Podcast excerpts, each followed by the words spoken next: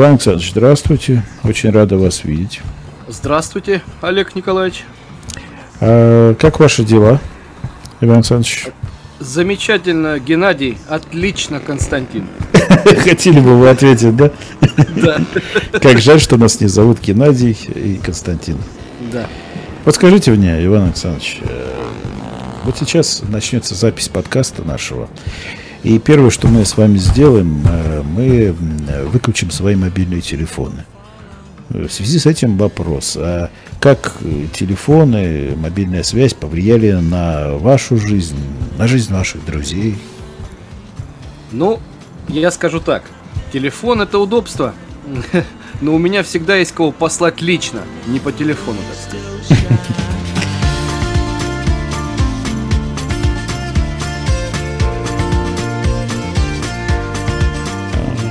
Вот мы сейчас с вами идем по центру Москвы, по Красной площади. А все тут хохочут, прыгают, веселятся. Хотя вроде бы на самом деле-то здесь кладбище. Чему радуются все эти люди, по-вашему? Ну, во-первых, здесь так красиво. Это неожиданный простор среди этой застроенной Москвы. Вообще у человека, который сюда впервые попадает, у него происходит подъем. Он кажется себя принимающим парад. Я не думаю, что москвичи сюда приходят, только мы с вами сюда приходим.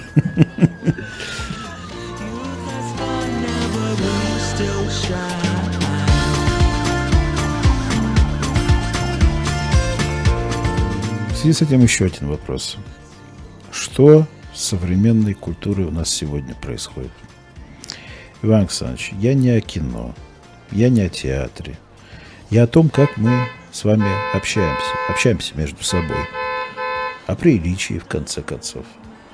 Вообще, предлагаю слово «прилично» изъять из русского языка, потому что оно ничего не значит в современной России. Как вы думаете? Отвечу вам любезнейший. Современный ребенок э, недавно спросил у матери, э, а что значит стыдно? Он не знает, что такое стыдно. Отсюда и не понимает, что значит прилично. Уличная культура упала на рыночную экономику.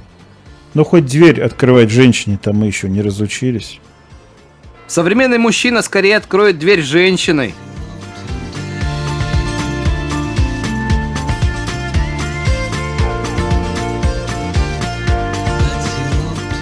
Вот сейчас начнется запись нашего подкаста, Иван Александрович. Э, тема у нас сегодня ближневосточная. Э, будем мы там обсуждать все эти дела, которые на Востоке творятся, на современном Востоке. Э, обсуждать, значит, диктаторов современных и так далее, и так далее. Будем говорить, на чьи деньги совершаются эти революции в этих странах. Ну, мне-то вам не надо объяснять, на чьи деньги. Вообще это дело тонкое. Но на самом деле современный Восток – это тонко, по-вашему? Я думаю, не тоньше терпения Путина.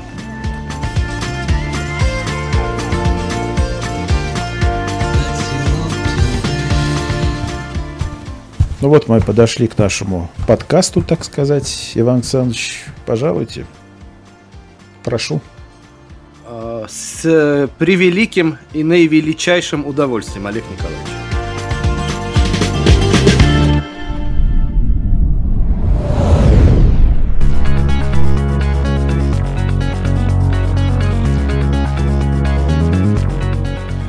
Так, ладно. Ну что, ребят, будем стартовать? Да, на, на, нажимай.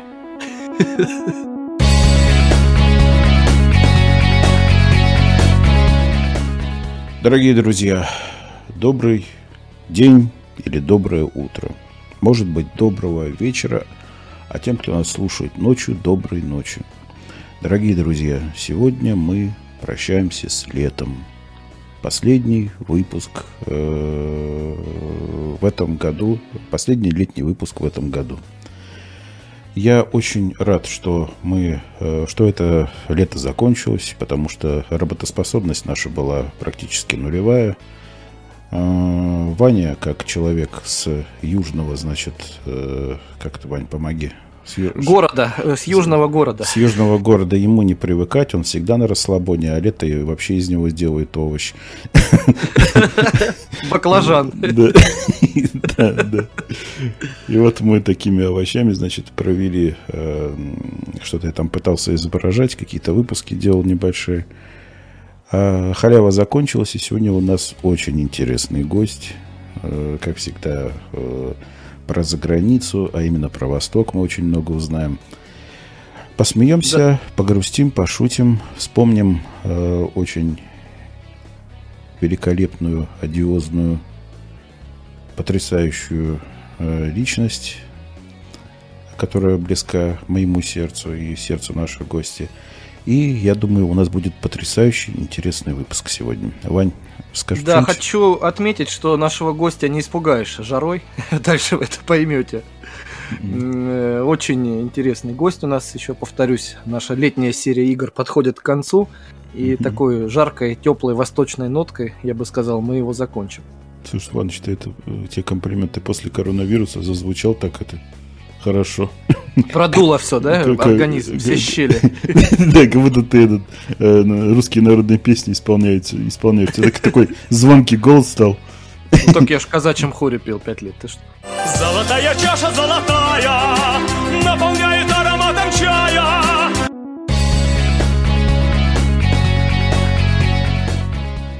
У нас в гостях не побоюсь этого слова, наивеличайший научный деятель, не, прекрасный по, человек. Не, не побоюсь этого слова, Мария Вячеславовна. Да, да. Ну давай, Мария, а то просто, может, студенты будут слушать, чтобы было посолиднее. Это как это э, у нас в одном выпуске уже было. Мужчина, э, когда мужчина обращается к женщине по имени и отчеству, он либо не видит в ней женщину, либо боится ее. И ко мне этот, наша это, там, ну, дама, которая у нас была на выпуске, она такая говорит, Олег Николаевич, я такой говорю, о, ты во мне не видишь женщину, это хорошо.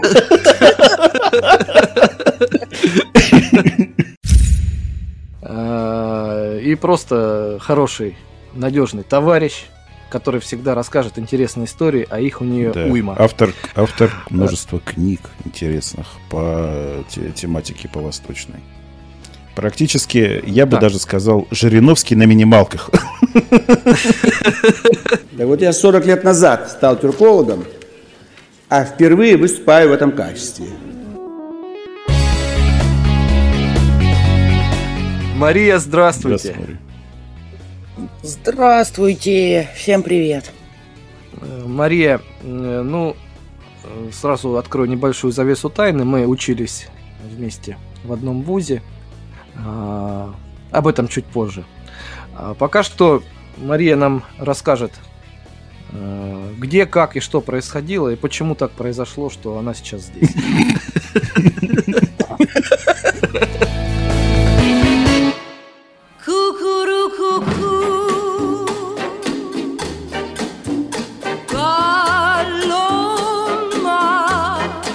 Вань, ты что-то это э, как-то э, сразу робкий такой стал. С чем это связано? Ты, особенно, ты в основном любишь шутить, когда у нас гости приходят про 144 секса, что, которые ожидают женщину или что-то в этом роде. А сейчас прийти, заскоромнел. С чем это связано? Э, расскажи. Ну, потому пожалуйста. что рядом многоуважаемый человек, который учился со мной. Ну, Тем более это девушка. И ну, потек, что там сделать. Ну, да. Но я нашей гости хочу сообщить, что мы тоже люди уважаемые. Среди самих себя, правда, но это тоже... это, это тоже немаловажно. А, Согласен. Мария, расскажи, пожалуйста, про себя. Э, где ты э, появилась на свет? Появилась я на свет 13 апреля 1989 года – в славном южном городе Ростове-на-Дону, в семье врачей. Отлично. Очень веселый рассказ. Потом я ходила в школу ты, и нет, поступила нет, в ВУЗ. Нет, ты э, сожалеешь об этом? Ни в коем разе. Более того, всякие медицинские штуки, которые я так или иначе с детства видела, слышала, воспринимала, мне в дальнейшем, ну, помогли. Ну, то есть э, в реанимации принимало участие человека, да?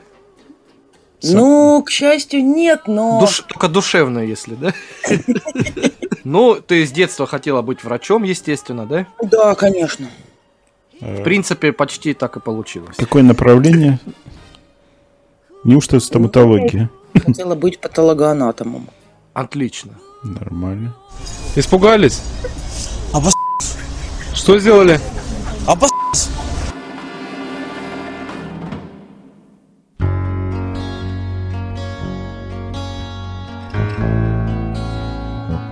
Ну, не в том плане, что патологоанатом вот только с трупами возится и трупы вскрывает. Потому что патанатомия, она гораздо шире и интереснее.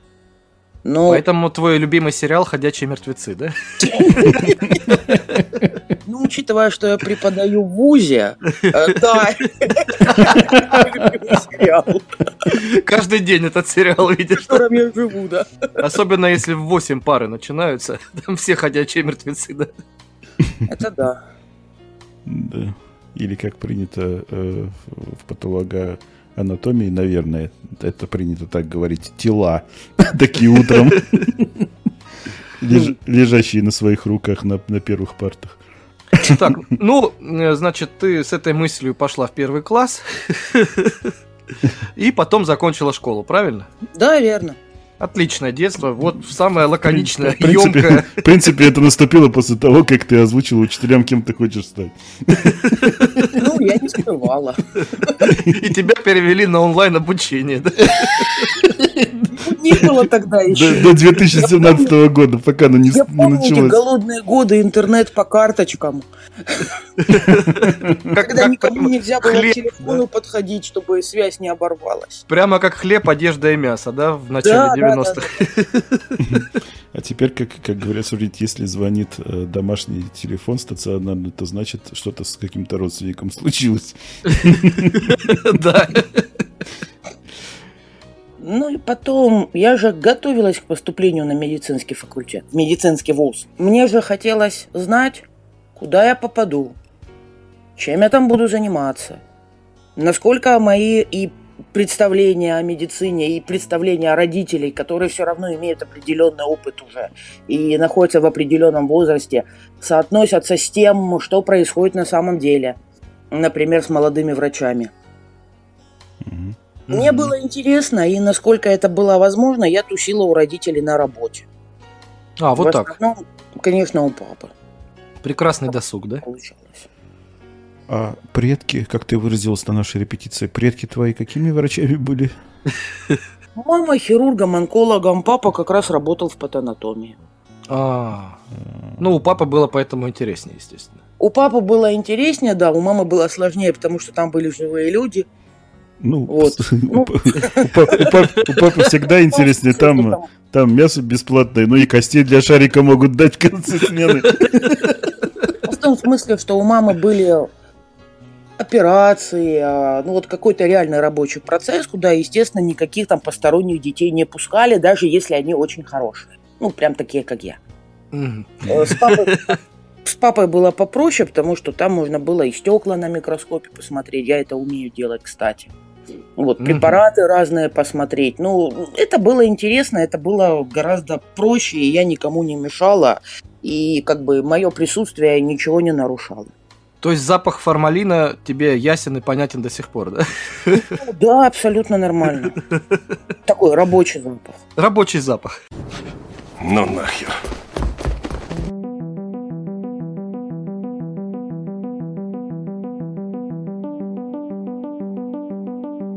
То есть я, например, в старших классах много чего прогуливала, а, потому что, ну, я не знаю, там физика, например, у меня сразу начинала болеть голова, как только я думала о физике, я оттуда смывалась. Но То для есть- меня, ну, для меня прогулять школу это означало либо дома с книжкой полежать, либо к папе на работу поехать. Хочешь, я что-то вызову у тебя флешбеки из детства?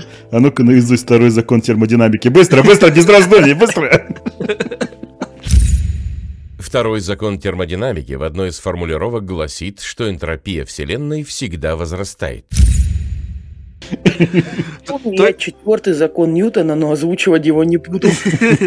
То есть, если бы мы с тобой, к примеру, пошли сейчас э, в мясной отдел магазина продуктового, и там было бы просроченное мясо, ты бы сказала, о, рабочий запах. А. Да, После того, как завезли в патанатомию новые холодильники, это перестало быть актуально. Эх, 21 век. да. Очень интересно. Значит, э, и ты не расставалась с мыслью о том, что можешь быть врачом и хочешь им быть, но потом как-то она у тебя, я так понял, отошла. Ну да. Потому что я покрутилась у родителей на работе, по- поговорила с ними, поузнавала, что и как там происходит в мединституте и так далее. Я поняла, что медицина в том виде, в котором я ее представляю, она немножечко отличается от того, что происходит на самом деле. И я поняла, что патанатомия, например, а, в том виде, в котором она в принципе существует у нас, тоже немножечко ограничена по сравнению с тем, какой она могла бы быть. А Мгм. сидеть просто всю жизнь в подвале и препарировать тела и, и справки о смерти выдавать родственникам, ну, мне не хотелось этого делать. А, Дорогие друзья, а я хочу напомнить, что у нас юмористическое шоу Попов-Гаранин.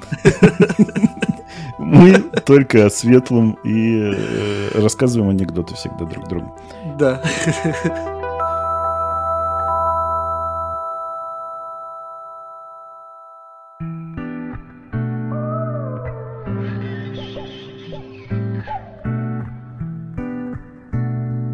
Меня вдохновила твоя аватарка на воспоминания о детстве. Она прям готишная. А- Олег, ты прям как год. Олег, Олег, какой это год? Я думал, год в смысле бог. Говорят на ростовском. Диалоги на ростовском. Вот. Диалоги. Диалоги о животных.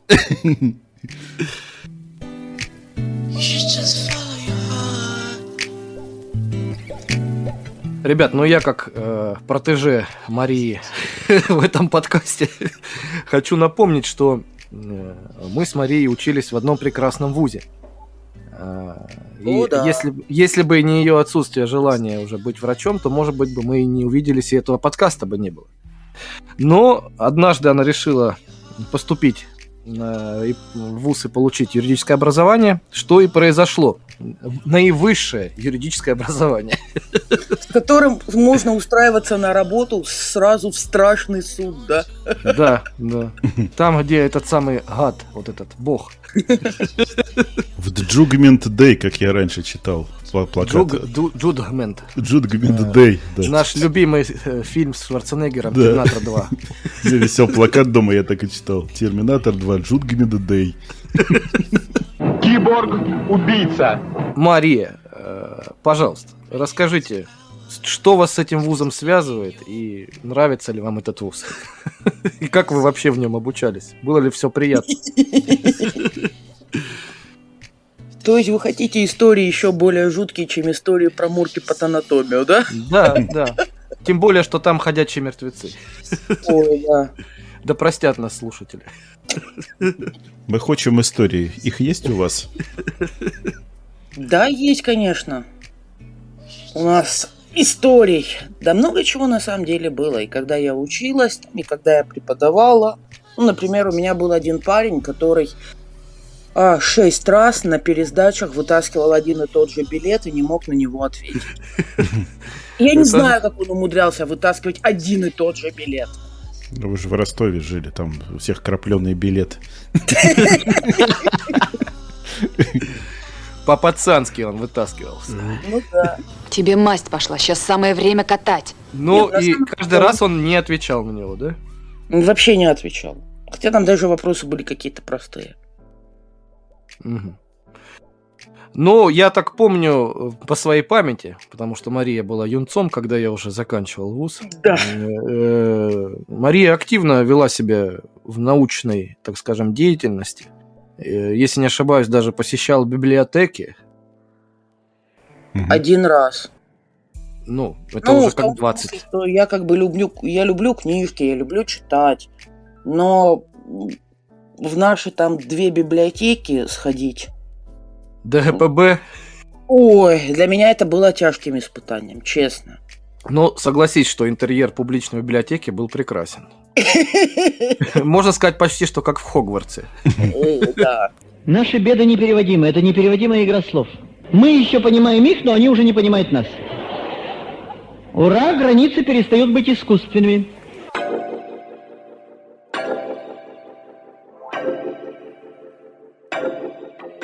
Ну, ребят, ну какую-нибудь колоритную историю про ростовскую, про как вы учились там, ну что-нибудь такое расскажите, порадуйте, слушайте. Ну, значит, э, приходит Мария э, на экзамен, ей приносят раков, пиво, забегают казаки, и начинается экзамен. Под песню м, «Выйду ночью в поле с конем» э, парень доставал шестой билет с тем же названием. Вот, типа, вот, вот это колорит, я понимаю. Были истории, как мы от преподавателя там на экзамене по гражданскому процессу убегали. И нас Да. директора там собирала в кучу. Чтобы мы Ну- к нему зашли на экзамен. Когда он там внезапно отменил прямо на экзамене. А, это мотивация хорошая, кстати, да, я согласен. Мы реально от него убегали. Нам все преподаватели говорили, что у нас самая тормознутая и пассивная группа. А, до этого момента. Ну, он вас догнал? Нет. Оказывается, если по бокам стена, сзади замдиректора по учебной и воспитательной работе, а спереди кабинет, куда тебя загоняют, ты все равно можешь куда-нибудь исчезнуть. По крайней мере, нам это удавалось тогда. Прекрасно. Они желали вам доброго, они хотели, чтобы вы догнали их хотя бы в умственном развитии. Но мы успешно сопротивлялись, да.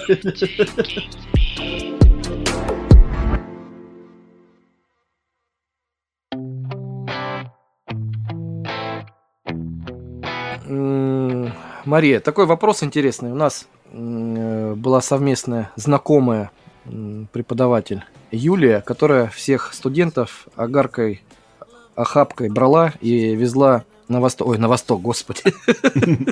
В противоположном направлении. Да, в рабство сдавала.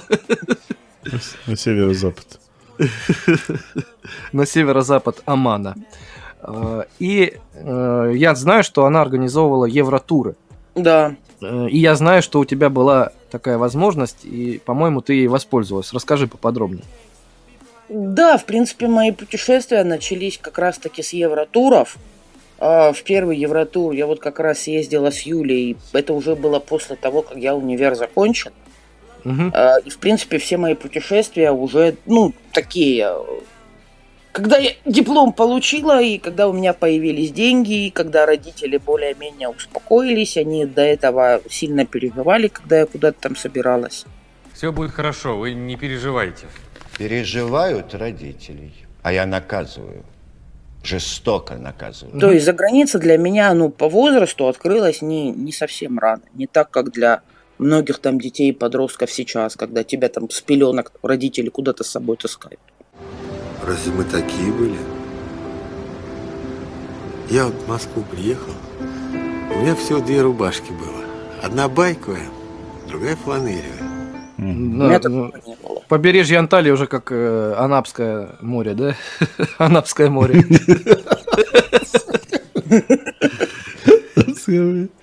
Ладно, хочется спросить, сколько тебе по географии было в школе? Пять. Это мы еще до Азовского озера не дошли. Так. Значит, э, и у тебя появилась возможность поехать в Европу. Причем поехать в прямом смысле этого слова на автобусе, я так понимаю, да? Да, автобусные туры. Ну, И- нет, сначала у нас был поезд, кстати, до Бреста. Мгм. И э, там уже, собственно говоря, начинался автобусный тур.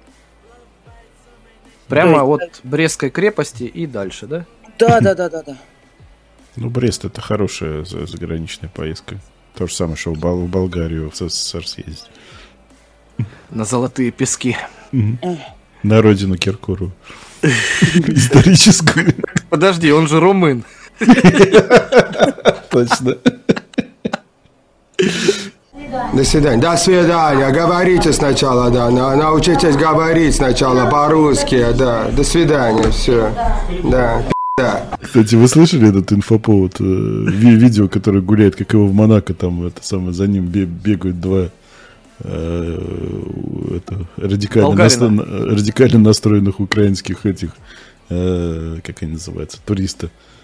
Нет. Нет, Монако, Киркоров наберите. И и вот ну, это не жалко его совсем. Филипп Бедросович, ничего личного, если вы слушаете нас. Шоу у вас не начнется, понятно вам всем?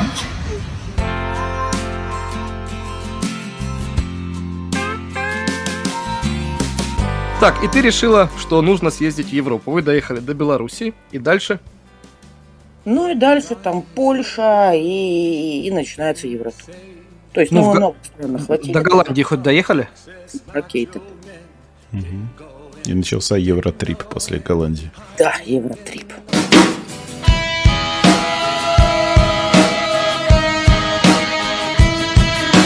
Мы против наркотиков. Всегда хочется спросить у тех людей, кто был в Голландии, знают ли они, что такое флюгеркехайнер. Ну-ка, Иваныч, просвети.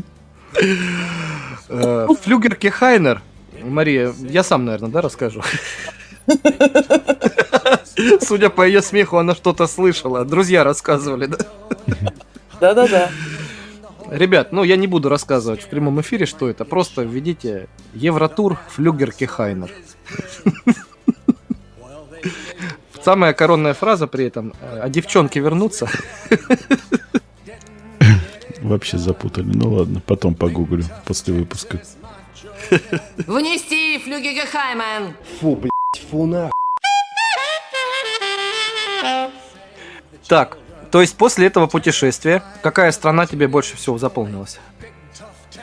Да мне вообще все понравилось и все запомнилось. Потому Ну- что, опять-таки, до этого я выезжала там только на территорию Украины, и тут бах, настоящая Европа, да еще и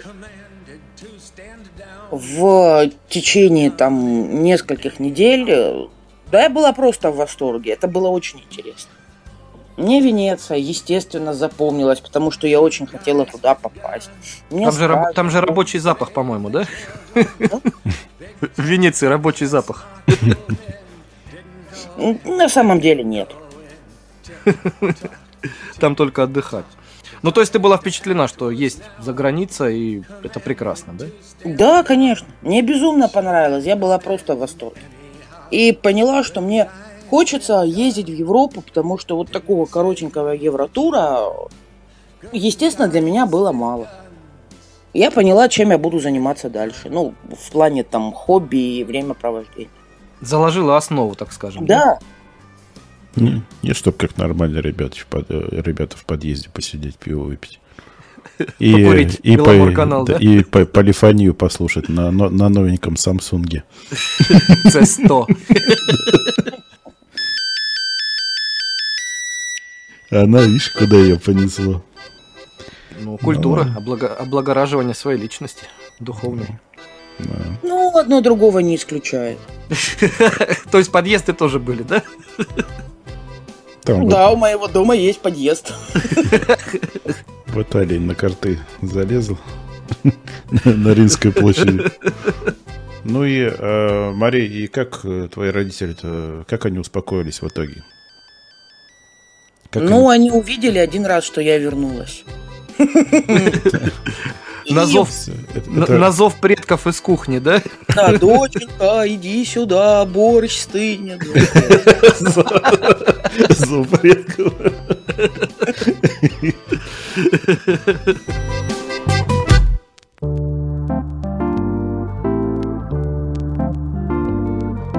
Маш, ну вот ты путешествовала много по Европе. Э, Да. Не одна страна в твоем, так скажем, калибре твоего пистолета, европистолета. э, скажи, pожалуйста, вот про нации. Ты же была и у горячих и итальяшек макаронников. Mi arrivano notizie che qualcuno vorrebbe preparare la festa di laurea. Mandiamo i carabinieri, ma li mandiamo con i lanciafiamme. Ma è una festa di laurea. Ma fatela fra due mesi, tre mesi, quattro mesi. И у нежных, любвеобильных лягушатниках французов. Э, Где больше всего понравилось и не понравилось? Вот расскажи вот про эти нации. Нежных немцев.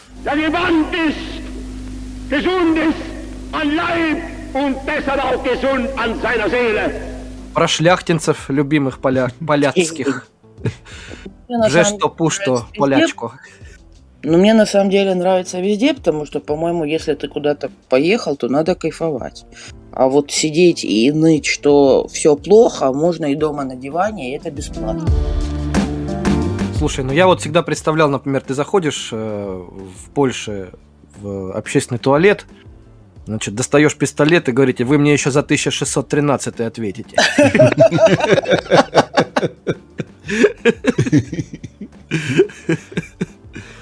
Ну, брат, ты даешь.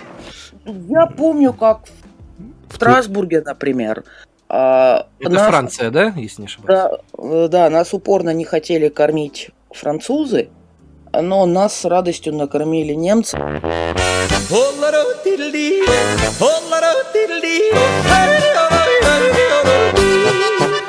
Они нам просто вынесли здоровое блюдо там с пивом, с сосисками, с капустой. Капустой, да.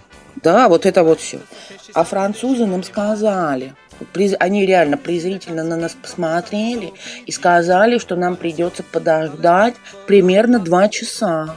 Ну, они не хотели. Вот мы делали заказ на английском, может быть, это как-то повлияло, я не знаю. Может быть, просто персонал был такой. Не, они хотели, чтобы вы, чтоб- они хотели, чтобы вы аппетитно гуляли. Ничего ты не поняла, елки-палки. А эти сразу лишь бы отвязаться вам вытащили, нате. Ну там же пока все бородавки от лягушки отрежешь. Ну это еще время. Да. А я, это, значит, немцы помогли вам, да? А, я, Да, а- на вот. а я хотел сказать, ты там в какой-нибудь Хургаде не гоняла 9 мая Не. немцев по улицам? Агил рулит. Как любят наши, Вы мне за 41 ответите, да? как наши эти э, эм, с низкой э, социальной ответственностью, хотел сказать, граждане. Деп- Депутаты? У нас в Ливане потом уже были немцы. То есть мы приехали там на стажировку по арабскому языку, но уже потом, там, спустя 12 лет. И когда мы уже там разъезжались, э, к нам прислали э, немецких студентов, магистрантов, выпускников. И вот несколько дней мы тусили вместе, потом, соответственно, мы уезжали, а немцы оставались, у них все только начиналось. Как они радовались, когда мы уезжаем. Они реально радовались. Но по сути, получается, из первого европутешествия немцы оказались самыми дружелюбными, да? Ну,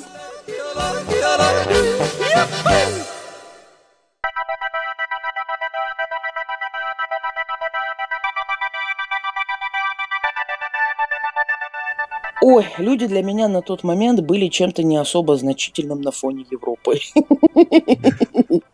А как вы делали заказ во Франции? Может быть, вы его неправильно сделали? Ну, типа из разряда э, Hello, London is the capital of Great Britain. Подождите два часа, мы сходим за переводчиком. Но это нам не помогло ни в коем разе. А может быть, ты знаешь, к тебе подошел этот француз, а ты говоришь ему... Музыка твоя американская. Говно. Ah, la musique Elle est très bien, excellent. J'adore.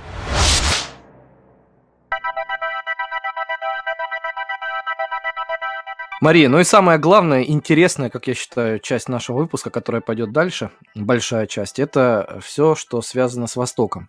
А Почему Восток, почему именно эти страны, э, как появилась к ним любовь, из чего все началось? Мгм. Ну, дело было в 2013, по-моему, году, когда я а, собиралась лететь к друзьям в Одессу. И, соответственно, прямых перелетов не было, был только перелет там либо через Москву, либо через Стамбул. До этого я уже нормально по помоталась по Европе, много чего видела там, до, до Великобритании даже доехала. И многие мои знакомые были просто в восторге от Стамбула. Они говорили, что это такой потрясающий город, и мне обязательно там надо побывать. Мне mm-hmm. на тот момент Восток был абсолютно неинтересен. То есть, ну, я знала, что он есть. Ребя... 5 секунд отступления. Ребята, блин, это... Я вынужден отключиться, на, когда закончите про Турцию. Сама это позвоните мне, ладно? Потому что у меня флешбеки начинаются от прошлой нашей гости, с которой у нас не состоялся выпуск. А, да-да-да. Мне, мне хочется кидаться в стену с стеклянными стаканами. И кричать «почему», да? Да. Значит, э, Стамбул, все заинтриговали, прекрасный город, самый лучший город на Земле. Да. И тут я смотрю билеты в Одессу, есть с пересадкой в Москве, есть с пересадкой в Стамбуле. Я, естественно, выбираю с пересадкой в Стамбуле.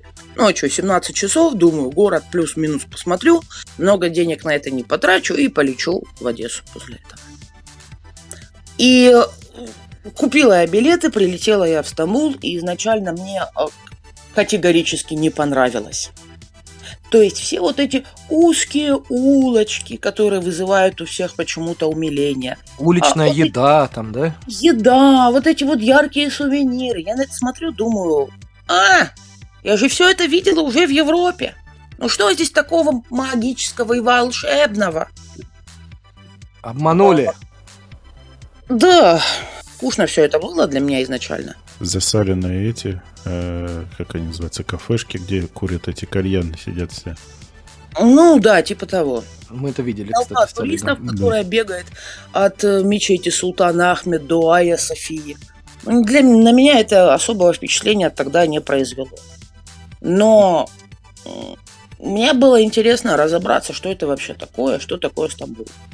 И еще я очень люблю высоту. Поэтому таких непонятных ситуациях я старалась как раз... Я еду в Дубай сразу, да, и на Бурж-Халиф поднимаюсь. Ну да, улыбаемся и машем, да.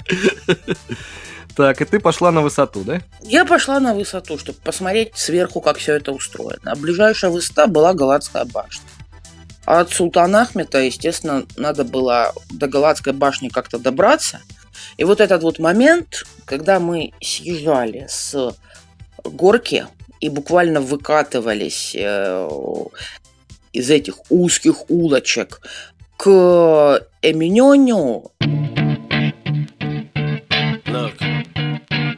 Не путать с Эминемом.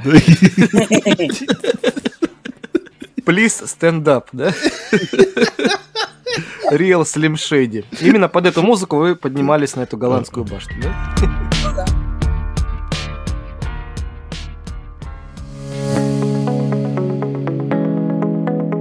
Так, поднялись вы наверх. Ну, поднялась, да, я наверх. Ну, изначально меня просто поразил этот резкий перепад от узких улочек до, до крутой, красивой, интересной панорамы Золотого Рога. Это mm-hmm. была настолько резкая смена картинки, что я, картинки, что я буквально вау, ничего себе. И вот с этого момента я, я уже смотрела на Стамбул другими глазами и поднялась на Галатскую башню, начала с Галатской башни смотреть, как все это устроено, там какие-то там достопримечательности увидела и узнала. Большинство, конечно же, нет. Но я в этот момент почувствовала, что это интересно, что Стамбул действительно ворота Ближнего Востока. А, а что я знаю о Ближнем Востоке? Ничего. Что он просто есть? Да. А, знаю какие-то там моменты самые-самые общие про арабский халифат, там про Османскую империю и, и все.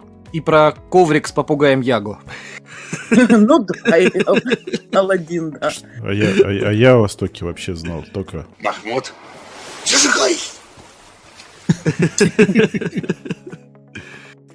Мне стало интересно, захотелось разобраться.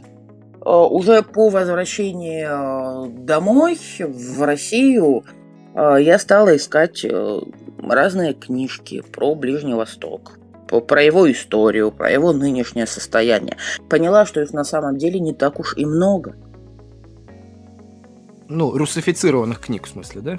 Ну, в смысле, да, русскоязычных, именно на русском. Там изначально на русском написанных, либо переведенных э, на русский. Я ни в коем случае не умоляю э, заслуги труда тех авторов, которые действительно написали прекрасные книги. Ну, просто в, вот в целом, да, в совокупности, их не так уж много. На английском их было гораздо больше, самого разного качества, но банально больше. И здесь мое знание английского мне очень сильно помогло. Я его учила в свое время специально лет 7, наверное, с преподавателем, еще когда в школе училась. Ну, это только первый язык, который ты начал учить, да? Mm, ну да, да. И скажи, пожалуйста, вот Восток, он повлиял на твое обучение другим языкам? Конечно, потому что без этого никак. А мне пришлось так или иначе выучить арабский, турецкий. Французский. Нет, французский нет. Я Но ведь не знаю. север Африки это Франция. Хм. На севере Африки по- по-французски говорит далеко не так уж много людей, как может показаться. То есть, например, найдите там в Египте франкоговорящего. В Алжире это проще, но или там в Марокко отчасти, но тем не менее. Ну, чтобы себя неплохо чувствовать во Франции, достаточно знать арабский язык. Или турецкий в Германии, да? Ну да. Видишь, как Восток влияет, да, везде? Ребят, э, хотите вот сам это открою вам с, эти э, тайну. Тайну, да, своей безграмотности. Я даже не знал, что турецкий язык существует. Я думал, они на каком-то там арабском разговаривают. Нет, ты что? Это язык османов, или как там, Мария, правильно я говорю?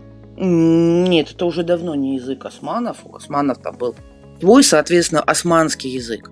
А турецкий появился после э, языковой реформы, когда, из, когда османский был переведен на латиницу потому что до этого на арабской вязью писался, когда оттуда были убраны многие арабские и персидские слова и заменены там турецкими. Но а, этим ну, Ататюрк занимался. Ну, это типа так, хач, хач, хач, а вот этого уже не стало, да? Ну, это, этого на самом деле тоже полно, но тем не менее.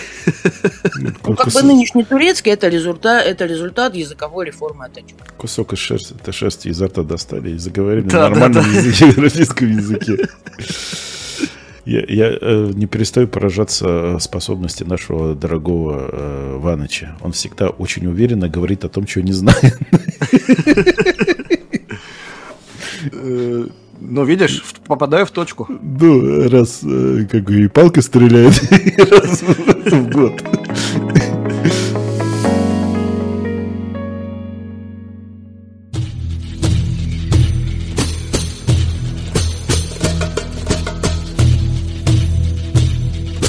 Мария, ну все ли так хорошо и спокойно, перефразировав известное выражение, в Каире все спокойно? Ну, отчасти. Просто, когда я поняла, что мне хочется лазить по Ближнему Востоку и изучать его в первую очередь для себя, я поняла, что по Ближнему Востоку надо ездить. Я после этого много раз была и в Стамбуле, и вообще в Турции. Много раз была в Египте, там, в Иордании. Но все начиналось а, с туристических, так сказать, стран, потому что какой-то там плюс-минус экстрим появился уже позже. Когда я поняла, как это делается, когда у меня появились определенные знания, в том числе языка, уровень подготовки и прочее, прочее, прочее. То есть, э, естественно, я там не, не поехала сразу там в Ирак или в Саудовскую Аравию или куда-то еще это все приложилось потом. То есть э, Египет для тебя начался с какого-нибудь Шарм-эль-Шейха или Хургады? Ну, изначально это было еще за год до Стамбула. Египет для меня начался с Хургады, но это был такой тюленей пляжный отдых. Мы ездили с друзьями, купили экскурсию на пирамиды, э, ехали черт знает сколько часов в этом автобусе, провезли нас по Каиру. Каир меня тогда очень сильно удивил и потряс, потому что я почувствовала просто бешеную энергетику этого города. Сумасшедшее дорожное движение, горы мусора, толпы людей. Я никогда этого раньше не видел. То есть очень много полицейских, да, было? Да, много полицейских. Мусоров. Мусоров египетских, я бы даже сказал. Фараонов так называемых. Потому что там были там всякие волнения, там перспективы переворота, не переворота, и вот это вот все. Вот. И э, я себе в голове поставила, грубо говоря, такую галочку. Ой, какой интересный Каир. Надо бы как-нибудь сюда вернуться и полазить здесь без экскурсовода. Ну, я думаю, что каждый человек таких галочек, э, надо сюда вернуться. В течение жизни понаставил очень много. И Десятками. тогда- ну да, и тогда вот, и тогда для меня это был абсолютно выстрел в пустоту. Галочку поставила и забыла. А когда уже через год я стала интересоваться там Востоком и ездить по Востоку, я об этом вспомнила. И поняла, что действительно надо вернуться. И галочки стали закрываться, да? Да, и Каир действительно стал одним из моих любимых городов на Ближнем Востоке. Я всегда рада туда приезжать, и мне там нравится, несмотря на весь тот апокалипсис, который там регулярно творится. Ну, я думаю, что это твой девиз последние несколько лет приезжать в апокалипсис, да? Или приезжать туда, где начинается апокалипсис Это в честь этого даже фильм назвали Апокалипсис сегодня, да?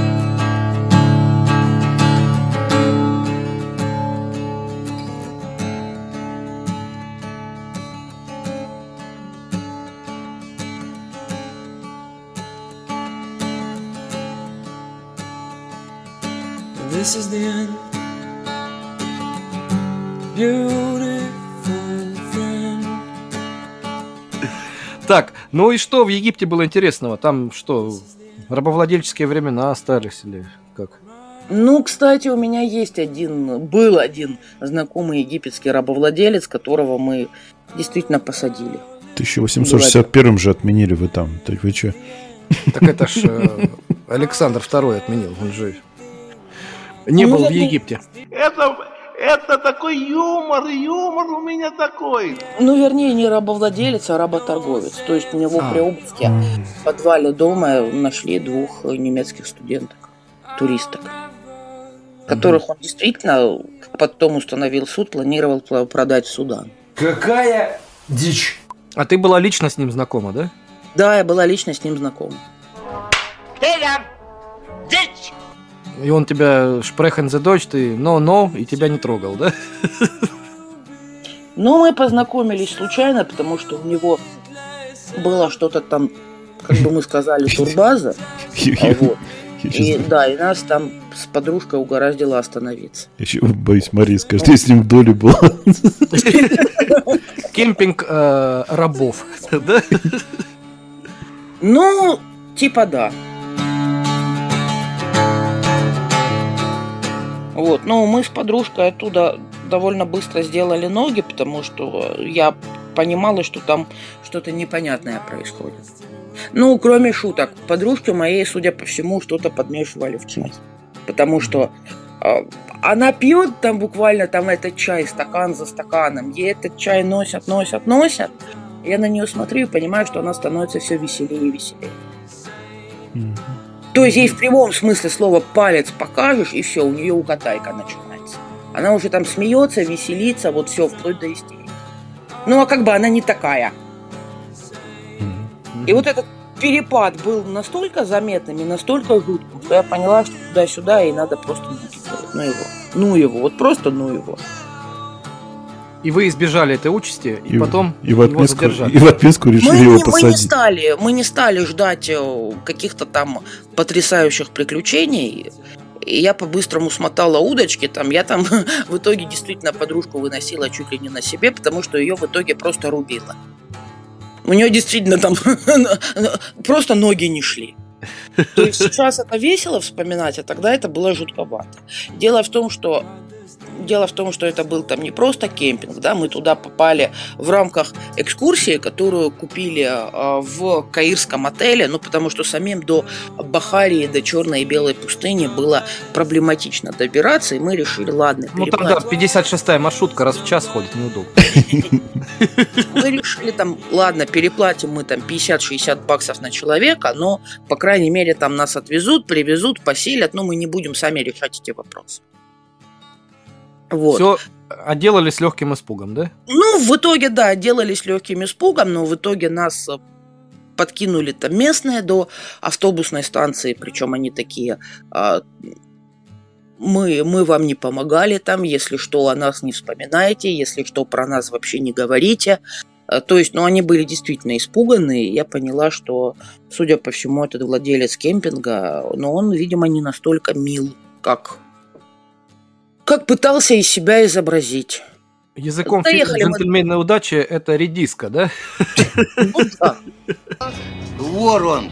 Мы доехали до автобусной станции, там э, сели, нашли там, поймали маршрутку до Каира, приехали э, в Каир. Ну, благо, я Каир знаю, маршрутка приехала там куда-то в Гизу, ну, оттуда мы уже спокойно уехали в отель. В отеле нас встречают на ресепшене с квадратными глазами и говорят, где вы были? То есть мы за вами выслали человека, чтобы он вас встретил, ну, потому что мы примерно в этот день и должны были вернуться. А, Мы отправили человека на вокзал, там, Абдель-Муним Яд, потому что мы должны были вернуться вот с этого именно автовокзала. А человек э, ходил там, э, ждал вас, не нашел, не встретил, вас там никто не видел. Мы начали переживать. За несколько дней до этого, за пару дней до этого, они звонили, кстати, в кемпинг из отеля. Спрашивали, там все ли нормально, там довольны ли туристы, потому что мы были первые, кто вот по договоренности между отелями кемпингом ехал из отеля, и они пытались узнать, насколько, насколько это удачная затея для отеля, насколько это туристам заходит и нравится. Вышли Э, и сухими когда- из воды, да? Да, и, э, нас, и когда мы еще, оказывается, когда мы еще были в кемпинге, хозяин, которому звонили из отеля, сказал, что мы куда-то ушли или уехали, и что он нас не видел. А мы на тот момент были еще в кемпинге. То есть, знаете, вся эта история, если бы мы оттуда не сделали ноги, я не знаю, чем бы вся эта история закончилась относительно нас. Мементо море. Моментально. В море. Честно. И подкаста бы не было. Вот, и я даже думать не хочу о том, что было бы в итоге. Э, Соответственно, я рассказала всю эту потрясающую историю в отеле. А, В отеле сделали очень квадратные глаза. Ну, в отеле быстро сообразили, что к чему. И сказали, слушайте, а давайте на всякий случай обратимся в полицию. А давайте. Я говорю, ну, хорошо, давайте.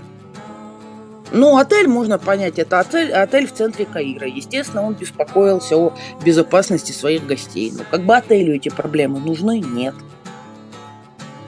Соответственно, обратились в полицию. Полиция египетская среагировала достаточно быстро. То есть там была, там была облава, там был обыск. И действительно, из подвала дома хозяина кемпинга достали двух немецких туристов, э, которых он там держал несколько дней, там накачивал наркотиками, по крайней мере, так было сказано.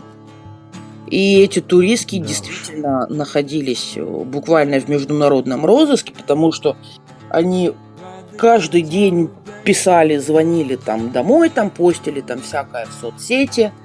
И, соответственно, их родители и родственники тоже очень сильно за них переживали. У них была такая договоренность, что если там хотя бы сутки не будет никакой информации от вас и о вас, э, соответственно, мы начинаем бить во все колокола, и мы начинаем вас искать, потому что мало ли. А я когда поеду в Египет, блядь, а? Ну, вот Я сам переживать не стал. Ну. Дорогие друзья, спасибо за прослушивание. А на этом первая часть э, выпуска лекции на Киче подходит к концу. Вторая часть в скором будущем. Следите за анонсами и следите за подкастом Попов Гаранин. Всем доброго утра, доброго дня, доброго вечера или доброй ночи. Пока. До новых встреч. This is the end. My own